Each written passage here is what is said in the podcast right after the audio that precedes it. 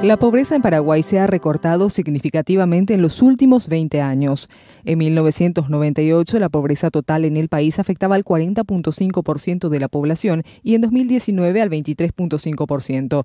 La pobreza extrema ha tenido un comportamiento todavía más dinámico. Al año 2019 el 4% de la población paraguaya se encontraba en condiciones de pobreza extrema, cuando en 1998 la indigencia alcanzaba al 12%. Como en todo el mundo, la pandemia en 2020 afectó los indicadores la pobreza total en Paraguay registró una incidencia del 26.9% o 1.921.721 personas en la mencionada condición, representando 264.590 más o 3,4 puntos porcentuales de aumento con respecto al año 2019, en tanto que la pobreza extrema afectó al 3.9% de la población, o sea, 279.609 personas. En este punto es importante señalar que la pobreza total y extrema durante la crisis sanitaria en Paraguay ha sido mayor en las áreas urbanas que en las rurales, donde un tercio de la población vive en el campo bajo un peculiar sistema. La ciudad ha sido el espacio de trabajo y el campo lugar de residencia.